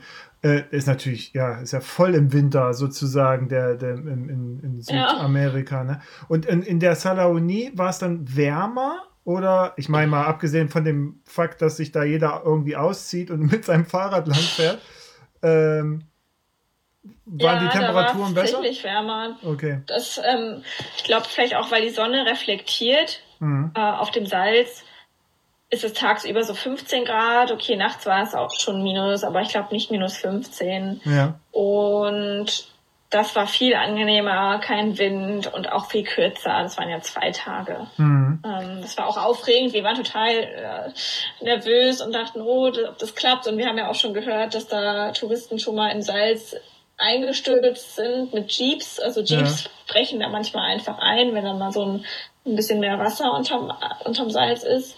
Aber ein Fahrradfahrer, haben wir auch gehört, ist da noch nie abhanden gekommen. Ja. Oder man hat nichts, oder man weiß es nicht, ne? oder man weiß es nicht, ja. Aber man ist halt nicht so schwer auf dem Fahrrad zum ja. Glück. Und es gibt auch einen, es gibt auch eine Insel auf der Salzwüste, mhm. wo Fahrradfahrer im Museum kostenlos pennen können. Ah, also da gibt's okay. ein Museum, das macht dann abends dicht. Und die Fahrradfahrer, da gibt's einen älteren Herrn, der macht das schon seit Jahren. Der nimmt die dann immer auf.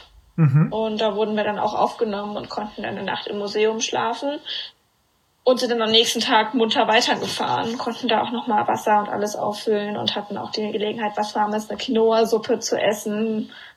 Und es war sehr, sehr, sehr schön. Also das kann ich nur jedem empfehlen. Und es bringt Glück, wenn man auch ein Stück nackt fährt. Und das kann ich ja, auch jedem empfehlen. Das ist ja. nämlich ein geiles Gefühl. Also ganz, weil man sieht ja ganz viel solche Bilder, ne? Äh, äh von, von äh, Radtouristen, mhm. die da ohne alles quasi da über, über das Gebiet fahren. Äh, sag mal, wie groß ist das? Also wie kann ich mir das vorstellen? Wie viele Kilometer, wie groß ist dieser See? Das sind 11.000 Quadratkilometer und okay. 160 Kilometer, glaube ich, haben wir gebraucht, um da durchzufahren. Okay. Ja, nee, da kann man sich auch das mal heißt, ausziehen, das stimmt. Ja, da hat man schon Zeit. Das geht.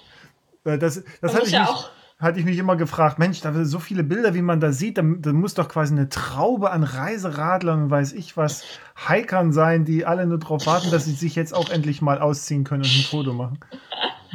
nee, schon groß genug. Man ist da wirklich unbeobachtet und man ja. sieht ja den anderen dann auch kommen. Also wir haben einen getroffen.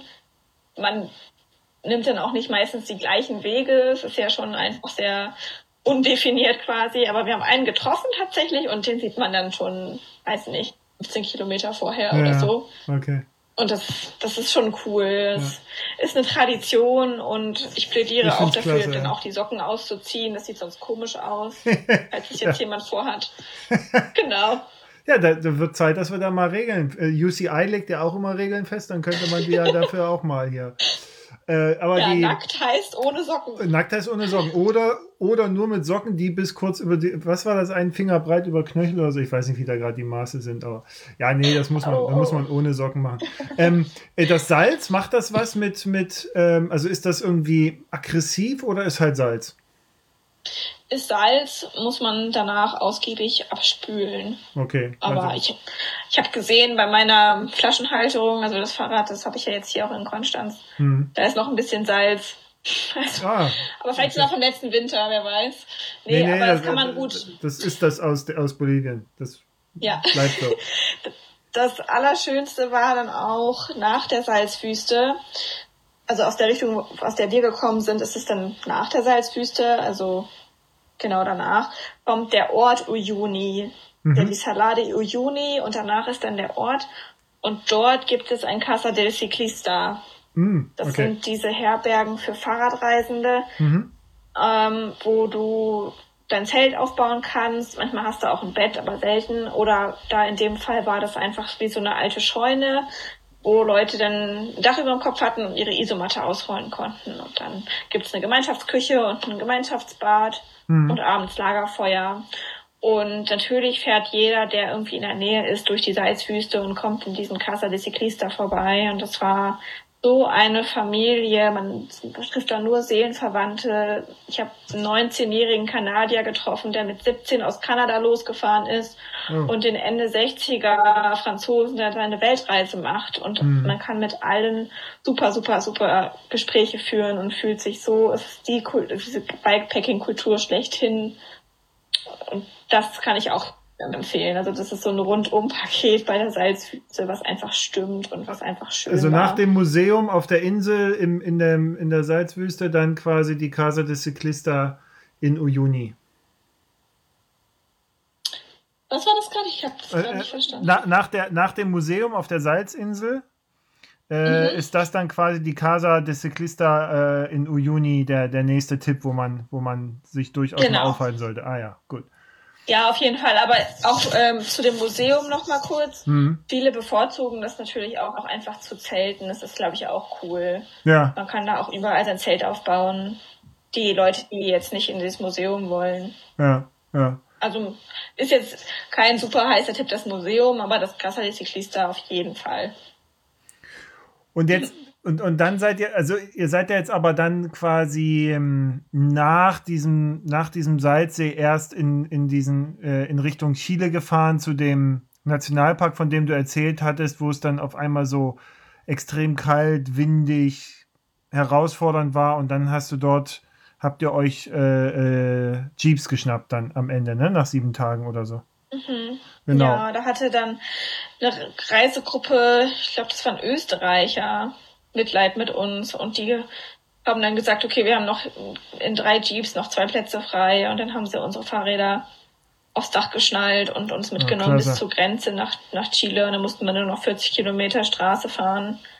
Aber es, ja, die dachten, die dachten wirklich, wie bescheuert. also, die haben auch, das war dann nicht so eine schöne Erfahrung auch mit denen, weil man da dann auch gespürt hat, okay, ihr habt versagt. Warum habt, habt ihr das gemacht? Also die hatten gar kein Verständnis dafür. Ja. Ja, das war das auch eine krasse, krasse Sache, ja. Weil Gerade auch, weil das auch so mhm. meine Landsleute irgendwie waren, mhm. mehr oder weniger, aber ja, das ja, war schade. nicht so schön. Aber schade. zum Glück haben sie uns mitgenommen und wir sind da lebend rausgekommen. Mhm. Ähm, genau. Und dann waren wir erstmal in San Pedro de Atacama, in dem nächsten Ort, quasi nach der Grenze und haben dann eine Woche Pause gemacht und uns auskuriert und die in die Sterne geguckt und so, was man halt in Chile dann macht.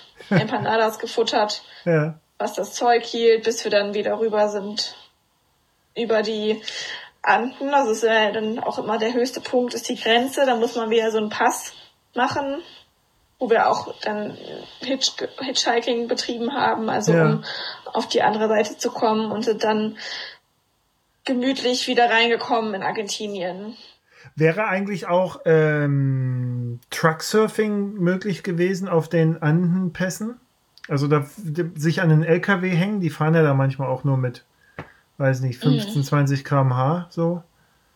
Ja, also es gibt da bestimmt Leute, die das machen, aber die LKWs halten auch gerne an und laden dich dann aufs, aufs so. Essen ein und äh, freuen sich über ein bisschen Gesellschaft und äh, erzählen aus ihrem Leben und von ihren Kindern.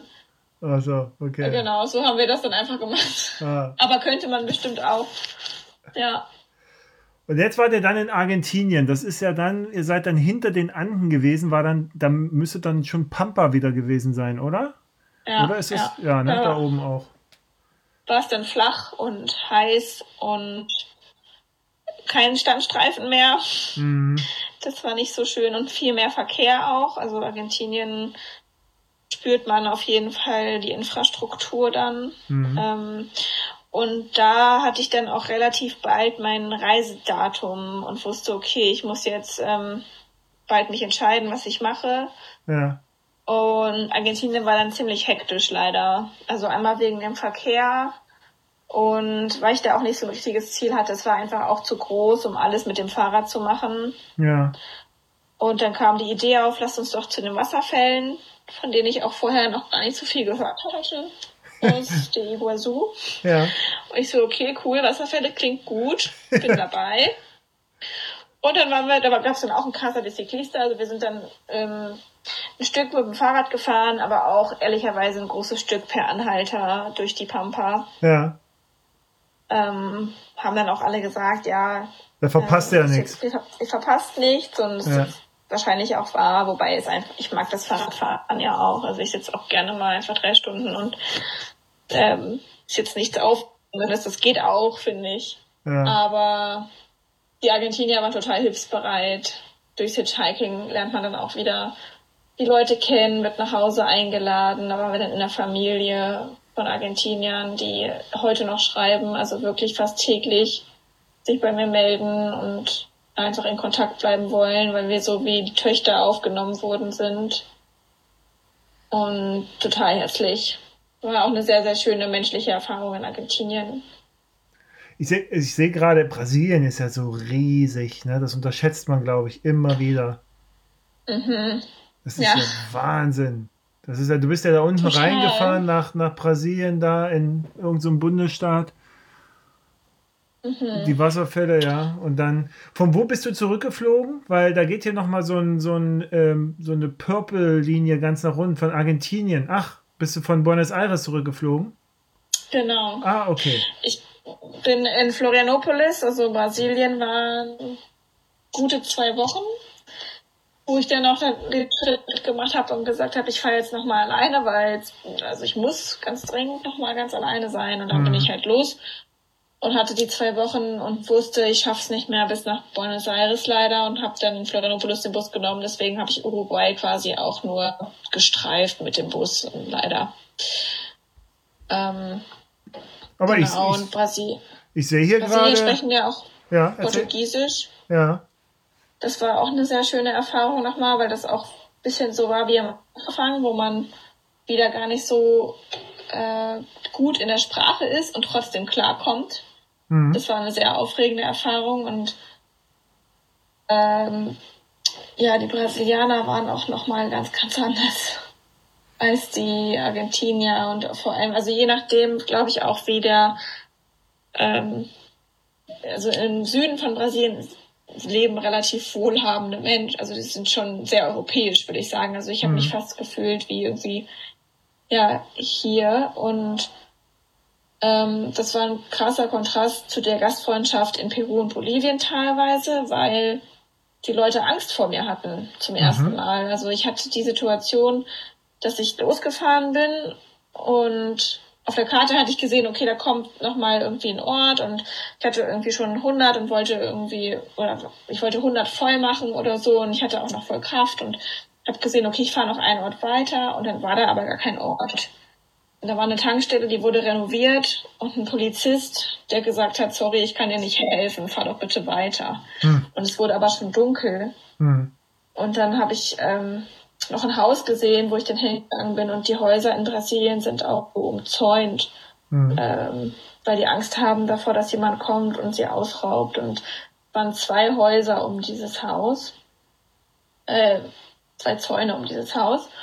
Und da stand dann halt ein Mann in seinem Garten und ich habe dann halt so rübergerufen und gewunken, weil also der Polizist war total unhilf, also der wollte mir nicht helfen. Das habe ich vorher auch noch nicht Mhm. erlebt, weil ich immer bei der Polizei sehr nette Menschen getroffen habe, gerade in Argentinien, die mich dann auch ähm, im Ganzen, also die haben alles möglich gemacht, um irgendwie noch eine Unterkunft zu finden oder so. Und der meinte einfach, nö, sorry. Und dann war ich echt schon ganz schön erschöpft und dachte, Mist, was mache ich jetzt? Und dann habe ich den Mann gesehen und dann hat er irgendwie gemeint, ja, ich kann ja vor seinem Zaun zelten. Und dann habe ich halt mega angefangen zu heulen. Das erste Mal auf der Reise, dass ich nicht mehr konnte. Hm. Und wirklich, also ich bin nicht der Typ, der viel weint, aber ich musste so doll weinen. Hm. Und der wusste gar nicht, was los war. Ja. Aber der hat mir nicht vertraut. Also der dachte wirklich, ich möchte seine Kinder entführen oder so. Aha. Er hat's nicht verst also der hat auch noch nie jemanden gesehen, der mit dem Fahrrad reist. Es war irgendwie auch so eine Strecke, die einfach, die Leute fahren da wahrscheinlich vorbei, die halten da nicht an oder so. Ja. Naja, auf jeden Fall. Zum Glück kam auch seine Frau dann noch raus, die hat das dann verstanden und die hat das dann gesehen und die hat mir dann erlaubt, in ihrem Garten, also im Zaun, zu übernachten. Ja. Aber das war, also ich weiß nicht, ich tue mich auch ein bisschen schwer mit diesem Wort kulturell, aber das war auf jeden Fall eine ganz, ganz, ganz andere ähm, Einstellung mir gegenüber Hm. aber auch nochmal eine sehr, sehr spannende und es hat irgendwie doch gut geklappt, weil am Ende, am nächsten Tag stand ich vor drei Klassen von der Frau, die Lehrerin war und habe auf Spanisch meine Reisegeschichte erzählt Ah. und durfte dann die Kinder da alle inspirieren quasi oder denen von meiner Reise erzählen und ähm, mit der bin ich auch immer noch ganz eng in Kontakt. Also solche Geschichten, wenn man alleine ist, sind wahrscheinlich noch mal auch ein bisschen intensiver und ist auch eigentlich eine schöne Geschichte, die ich gerne erzähle, weil ja, sie zeigt, dass es irgendwie, selbst wenn du denkst, es funktioniert irgendwie gerade nicht, dann Ja. klappt's meistens. Es gibt irgendwie einen Weg und wir halten zusammen und das ist irgendwie auch war dann echt eine schöne. Ich sehe gerade auf, auf deinem Instagram-Kanal auch dein Fahrrad nochmal da in der Schulklasse einmal und dann äh, vor der Tafel. Das ist das da, ne? Ja, genau. Ah, das ist ja schön. Ja, Ja, siehst du, doch, die waren alle ganz begeistert. Ja, tolles Erlebnis. Und jetzt war ich ganz, ganz beeindruckt. 75.000 Höhenmeter bist du da gefahren.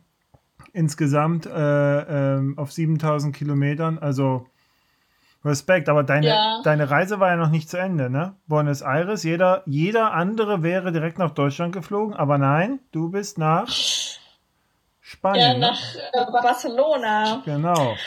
fand ich irgendwie cool, dass man erstmal wieder Spanisch hat und dann nochmal ähm, langsam den Prozess. Ich hatte Zeit auch, also das war so ein bisschen die Überlegung, bleibe ich länger und fahre da, fliege dann direkt nach Deutschland oder mache ich jetzt noch ein bisschen an, also fahre ich den letzten 1300 waren es, glaube ich, noch heim. Und es war eine gute Entscheidung, mhm. so langsam anzukommen. Man sieht dann, also die Sprache verändert sich dann so peu à peu wieder und dann ist man irgendwann in der Schweiz, klingt alles noch ein bisschen komisch, aber dann irgendwann ist man dann in, in Basel und ja. findet man die Menschen wieder. Genau. Dein Freund ist nach Barcelona Erfahrung. gekommen, ne? Und dann seid ihr zusammengefahren, oder? War das nicht so? Genau. Ja, richtig. Das war genau. Das war eine schöne Sache, irgendwie zusammen nochmal das dann auch zu erleben, auch wenn es natürlich nicht jetzt die Südamerika-Erfahrung ist, die wir teilen, aber das Radreisen war für den auch was Neues, auch so ein bisschen, was wir ganz am Anfang hatten, vom mhm. Wettkampfsport zum Bikepacking. Der ist Rennradfahrer und war dann doch begeistert davon, dass man auch langsam Fahrrad fahren kann. Mhm. Ja, du hast es, glaube ich, auch irgendwo mal geschrieben. So, äh, ja. äh, auf, auf Instagram, glaube ich. Da hast du mal so einen Satz, wenn ich mich recht erinnere, wo du sagst, ja, ne, so, äh, ähm, er ist ja sonst immer so der Schnellere oder so, aber jetzt kriegt er so langsam mit, dass das auch durchaus im normalen Tempo Spaß machen kann, wenn ich mich recht erinnere. Aber er scheint ja dann auch ja. Ein, ein, ein, großartiger Partner zu sein, weil jetzt fragt sich natürlich auch wieder jeder, Mensch, was, also muss ja, eine, muss ja ein toller, äh, ähm, ein toller Partner sein, wenn er dich da einfach so sieben Monate äh, quasi entbehren kann, ne? Oder er war halt im Training, hat gedacht, na, gut, dann, dann, dann, trainiere ich jetzt halt mal, ne? So. ja, ich glaube, das hat er sich auch gedacht, aber ich glaube, wenn das nicht funktioniert hätte hm. oder von vornherein hat, ich glaube, wir beide brauchen unsere Freiheit und hm er sagt immer so schön, deine Freiheit ist wichtiger als meine und mhm. Der war, hat mich immer unterstützt und da bin ich auch super, super froh und super mega begeistert, dass das geklappt hat. Mhm. Und ja, ich glaube, wenn man sowas sich in den Kopf setzt und dann sagt man seinem Partner, hey, ich muss das alleine machen, mhm. ist das natürlich eine Probe für Beziehung, aber auch eine ganz, ganz große Chance. Mhm. Weil ich will mich ja in meiner Beziehung oder ich will mich als Mensch weiterentwickeln dürfen. Mhm. Und das kann ich teilweise nur, wenn ich es alleine mache. Also wenn ich alleine losziehe, ich wollte Spanisch lernen und wenn man mit jemandem aus seinem Land reist, mit dem man dann Deutsch sprechen kann zum Beispiel, dann lernt man das nicht so. Nee. Da kannst du auch Erasmus machen. Genau, hat ja schon nicht geklappt. Nee. Ja. Da lernst du Englisch, aber nicht die Landessprache. Und es ist ja auch heutzutage so, der eine studiert irgendwie noch oder ist im Übergang ins Berufsleben und der andere hat vielleicht, hm. vielleicht gerade mal ein bisschen mehr Zeit und das haben wir natürlich gut abgesprochen und probiert es dann irgendwie auch ähm, genau die Sache, dass wir zusammen noch einen Monat hatten. Mhm. Das war, glaube ich, auch echt wichtig und eine sehr schöne Erfahrung für uns beide und man wird dann so auch stärker in der Beziehung, wenn man sowas mal erlebt hat und auch mal ohne den anderen klarkommt. Ja. Finde ich auch wichtig irgendwie. Also da bin ich nicht der Typ, der dann alles andere vergisst, sondern. Ja. Nee, das fand ich auch ja. sehr sympathisch. Also, eben weil man ja gerade auch, wie du sagst, dann ähm, durchaus dazu neigt, dass man den anderen so festhalten möchte. Ne? Und das glaube ich, das ist etwas, was auch viele Sachen kaputt macht oder irgendwann auf jeden Fall kaputt macht. Ja, wenn man, wenn man ja. merkt, dass man eigentlich nicht wirklich diese Möglichkeiten hat, ja. Oder dass der Partner einem nicht diesen Raum gibt. Ne? So, in dem Fall. Ja, ja, das glaube ich auch. Und dann warst du am, genau. 11., am 11. September, am Schicksalstag, warst du letztes, also vor einem Jahr warst du dann in Freiburg und hast dann dein, was ist denn dein Enkel, Neffen? Was ist mein das? Neffen. Äh, Enkel, Entschuldigung. Enkel. Ja, nee. So alt, so lang warst du nicht weg. Ja, mein Neffen. Dein Neffen. Ah. ja, das ist ja schön. Ja. Ich, ich gucke gerade das Bild an. Ja. das war echt, das war echt richtig, richtig verrückt. Also wir haben uns ja schon so ein bisschen kennengelernt über WhatsApp-Call ja. und Videocall und so. Aber das ersetzt ja auch nichts. Also es war total Wahnsinn. Das war aber auch natürlich ein Rückwärtskulturschock, auch wenn ich das eigentlich verhindern wollte und dachte, ich bin schlau, ich mach's langsam und dann mhm. bin ich wieder da und easy. Ich kann dann wieder ich sein und alles ist so wie immer, aber das dauert natürlich. So eine Reise steckt dann ja noch ganz schön in einem und hat einen ja auch verändert. Und da war dann direkt große Tauffeier, so eine große Feier mit allen Freunden und ein Wochenende, wo alle aufeinander gehockt sind. Und da habe ich auch gemerkt, ja, huch, ähm, schwierig, also das ist auch eine Herausforderung, so einen Rückwärtskulturschock gut zu bewältigen, weil mhm. man macht dann auch manchmal die Erfahrung, okay, die Leute verstehen mich nicht so. Mhm. Also auch wenn die mich nett fragen, wie war es denn, ähm, kann man so eine Reise ja nicht einfach mal so zusammenfassen. Es gibt Ups und Downs und man hat ganz viel gemacht und ganz viel erlebt. Und mhm. ich war froh, dass meine Schwester dabei war, die so ein bisschen äh, wie so eine Übersetzerin quasi fungiert hat und so ein bisschen auch mit erzählen konnte. Und ich finde genau. ja immer die, die Frage, wie war es denn nach so Sachen so, so völlig, völlig sinnlos. Ist, ist toll, die Frage. Ja, das ist so. Da freut man sich. Ja, was erwartest du vom Leben? Ja, okay, fangen wir ja. mal an. Ja, hm. genau.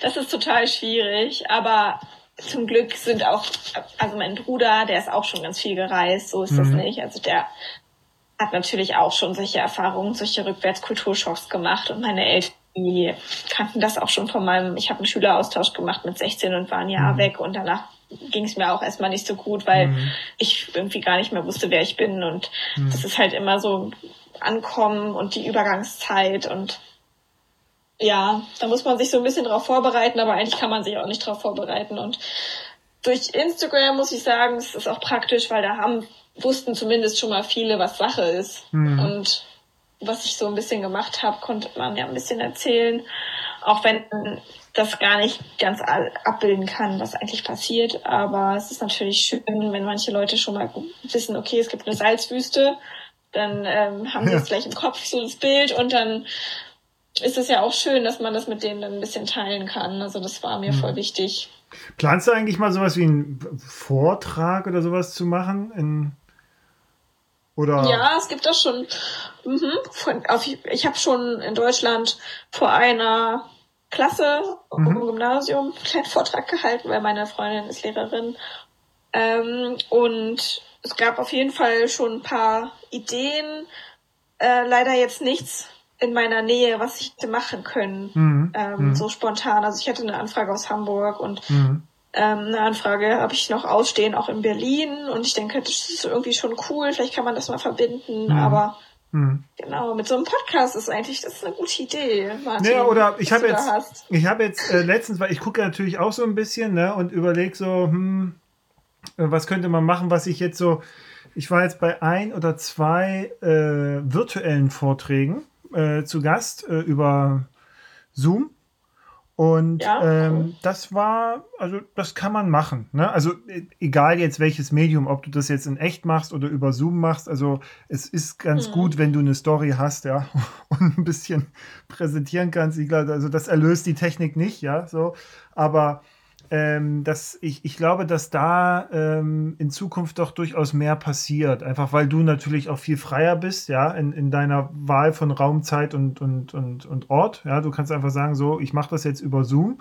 Dann hast du jetzt vielleicht nicht das direkte Umfeld und das Feedback, ja, ähm, wie du es aus einem echten mhm. Vortrag kennst, aber es ist aus meiner Sicht eine, eine, eine richtig gute Möglichkeit, weil ich weiß jetzt nicht, also ob das dies Jahr noch was wird, dass man quasi so Vorträge halten kann. Ne? Ich mache das manchmal hier in Hamburg im Specialized Concept Store. Da ist eine tolle Truppe, die machen sowas immer, so Vorträge und so, da kann man das machen. Aber ähm, da, da sitzt man halt ähm, auch sehr eng aufeinander und ich glaube, dass das erstmal auf lange Sicht nicht so möglich sein wird. Aber das, was ich gesehen habe momentan, also ich habe mir einen Vortrag über den Atlas Mountain Race mit dem Bengt Stiller angeguckt, das fand ich ganz mhm. gut. So, das hat.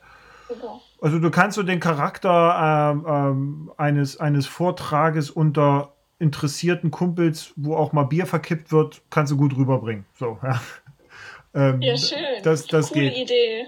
Aber es ist halt auf der anderen Seite ja. wieder Zoom. Du musst dann halt, also das ist leider nicht so, dass du als Privatperson sagen kannst, hey komm, ich mach das jetzt einfach mal, sondern das, du musst dann halt auch gleich wieder bezahlen. Ne? So, deswegen, mhm. das ist wieder doof. Äh, aber gut, da, da wird es noch Sachen geben. Aber ich, das Plädoyer dafür, guck, guck mal. Also ich finde, du hast, kannst was Tolles erzählen, ne? So. äh, und, und äh, es gibt da durchaus das, ähm, das Interesse und, und äh, gerade Südamerika ist ja auch so ein bisschen Sehnsuchtsort für viele, wenn es um Radreise geht. Ne? Aber du musst jetzt noch verraten, zwei Sachen. Ja. Eine Sache, was war dein Lieblingsland in Südamerika, durch das du gefahren bist? Und das andere, da müssen wir drüber reden, wo geht es demnächst oder als nächstes hin, wenn wieder alles geht? Boah, zwei voll schwierige Fragen. Ich weiß. Äh, ich glaube, Kolumbien war das beste Land für mich, weil ich am meisten Zeit hatte und komplett frei einfach gefahren bin. Und das hat es auf jeden Fall geprägt. Ich glaube, Brasilien ist toll. Ich habe einen Kumpel, der ist da jetzt schon ein Jahr, glaube mhm. unterwegs. Und der postet nur tolle Bilder. Und da mhm. komme ich immer ins Staunen und ins Träumen. Aber da hatte ich einfach viel zu wenig Zeit, um das zu sagen. Und Bolivien war da auch super. Es wird, glaube ich, Platz zwei einnehmen. Kolumbien mhm. eins, Bolivien zwei. Und der Rest teilt sich fair den Platz drei. Nein, weiß ich nicht. Aber ja, in Kolumbien war irgendwie das ähm, Bauchkribbeln das Größte und die Abwechslung total toll und die Menschen haben mich immer wieder fasziniert. Und wo, wo geht's jetzt hin? Demnächst? Oder hast du, hast du schon so Pläne? So?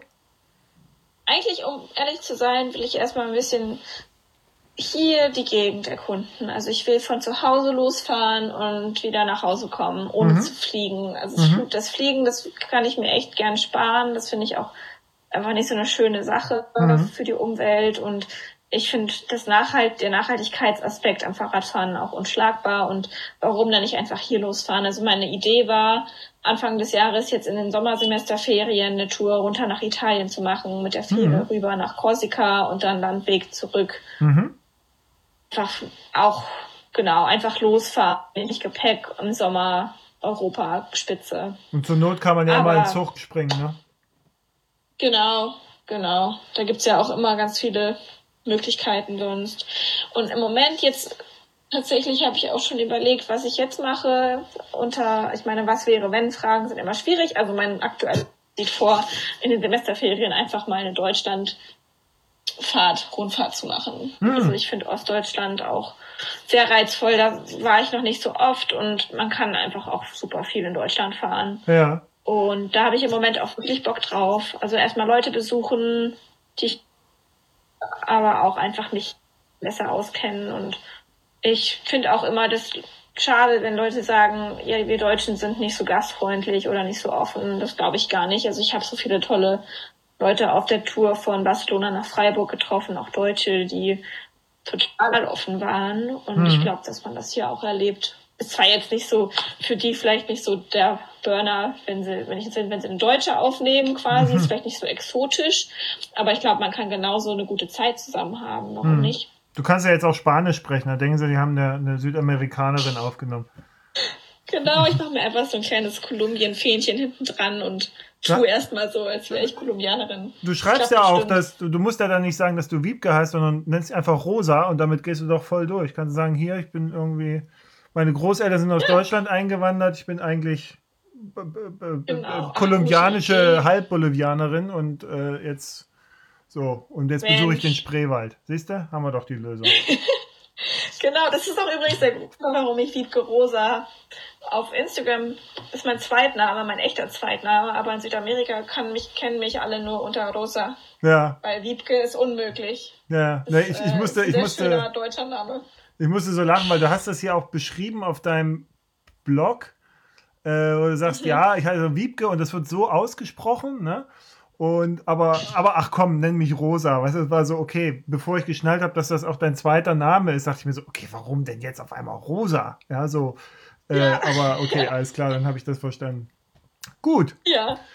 Genau. Wiebke, ich glaube, jetzt haben wir es. Jetzt sind wir hier einmal cool. durchgereist. Hat Spaß gemacht, super cool. Und ja, dann hoffe ich, ich sehe gerade, du bist ja auch wild beim Trainieren schon wieder, ne?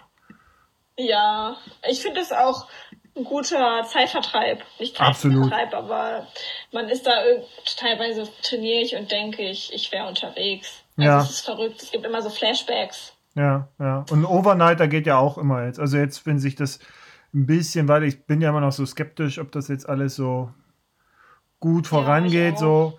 Aber ich glaube jetzt, äh, so ein, so ein, ein Overnighter, den kann man auch immer noch mal einbauen. Ich glaube, so dieses, ja, die kleinen Mikroabenteuer. So ja.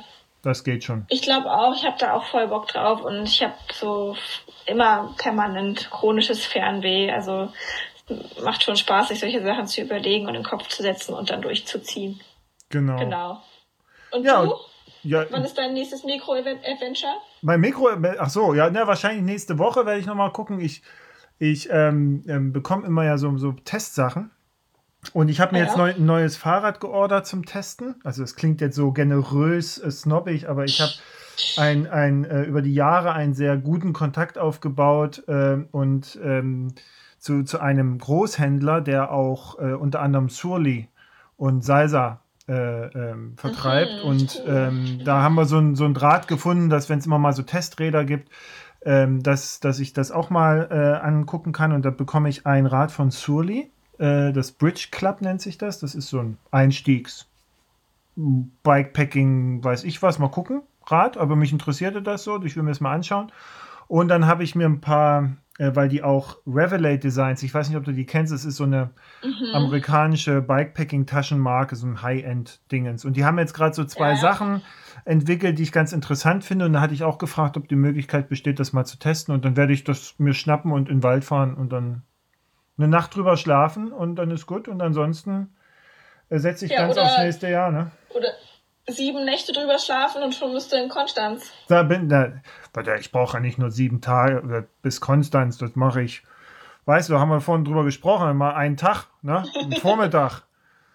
So. Ah, okay, ja, cool. Ich warte auf dich. Ja, ja. ja ich sehe jetzt gerade hier so in meinem, in meinem Strava-Umfeld, äh, da ist irgendwas, irgendwas ist los. Also ich glaube, die Leute haben jetzt auch sehr viel Energie durch, durch den Lockdown angespart. Die fahren gerade irgendwie so 300, 350 Kilometer am Tag. Jetzt habe ich gesehen, Fiona Kolbinger hat irgendwie den, ich meine, den 1. Mai oder kein, doch 1. Mai genutzt und ist in 21 Stunden von Dresden in den Harz und wieder zurückgefahren, 535 Kilometer.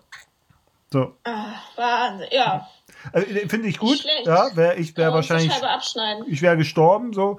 Ja, es ist halt immer die Frage, was du ja, das hattest du ja auch am Anfang äh, auch gesagt. Es ist ja immer die Frage, mu also muss man das machen. Ne? So, also ja. ich glaube nicht, dass man es muss. Ich, ich finde es ganz gut, wenn man sagt, okay, das ist jetzt halt so, ich will mal gucken, wie fit ich bin oder was ich leisten kann, wenn ich halt doch schon sehr ambitioniert fahre, dann ist das okay, ne? Gerade wenn du es unter so einem sportlichen Aspekt siehst, aber nö, also für mich, ich fange erst nächstes Jahr wieder ja. richtig an mit trainieren, das reicht mir jetzt erstmal so. Ja, Everesting ist ja jetzt auch gerade so ein ja, ist auch in, ne? Thema. Ja. Und jetzt kommt ja schon Double Everesting. Also okay. man, hm. ja, muss gucken, wo man bleibt. Ja, ne, dann bleib ich lieber unten im Basecamp da. Also. Alles klar, ich, ich bin mit dir. Aber schön. Gut, Wibke, dann sage ich schöne Grüße nach Konstanz oder Konstanz. Und wenn du deine genau. Runde fährst, äh, dann guck gerne in Sachsen vorbei. Ich bin ja Sachse eigentlich aus Leipzig. Ja. Schönste Stadt cool. und ähm, auch nette Menschen. Guck da gerne vorbei. Ähm, ist auch so, Sachsen kann man, kann man machen. Thüringen, Sachsen, so ist eigentlich, ist wirklich schön. Ist eine ja, schöne, schöne Ecke. Perfekt. Rennsteig. Danke für den Tipp. Ja, mhm. bitte. Ja, es, genau. gibt ja, es gibt ja diese Bikepacking Trans Germany, da kannst du mal schauen, das ist so ein, eine Route, die ist so 1600 Kilometer von unten bis nach ganz oben, ich glaube sogar Kap Arkona oder mhm. so. Ähm, das ja, geht dann halt aber wild durch die, wild durch die Walachei. Ne? Also da ist dann wenig Straße, da ist mehr halt so Piste. Und jetzt habe ich auch vielfach Routen gesehen, die Leute geplant haben, so rund um Deutschland. Ne? So einmal rum und so. Also, die, mhm. oder es gibt da cool. so die, die Sweet 16 heißt das. Das ist so ein wahrscheinlich ja, ja. ein Race oder so, wo du alle 16 Bundesländer abfährst. Also, du wirst genug. Nimm dir Zeit. Ne? Ja, auf jeden Fall. Ich habe davon schon gehört und solche Sachen reizen mich. Also mal sehen, was davon dann final wird. Aber genau, danke für die Einladung nach Sachsen und die Einladung in deinen Podcast. Hat ja, große gerne. Freude gemacht. Mir auch. Vielen Dank, Wiebke. Also dann. Mach weiter so. Ja, du auch. Und äh, ja. Danke. Tschüss. Tschüss, mach's gut.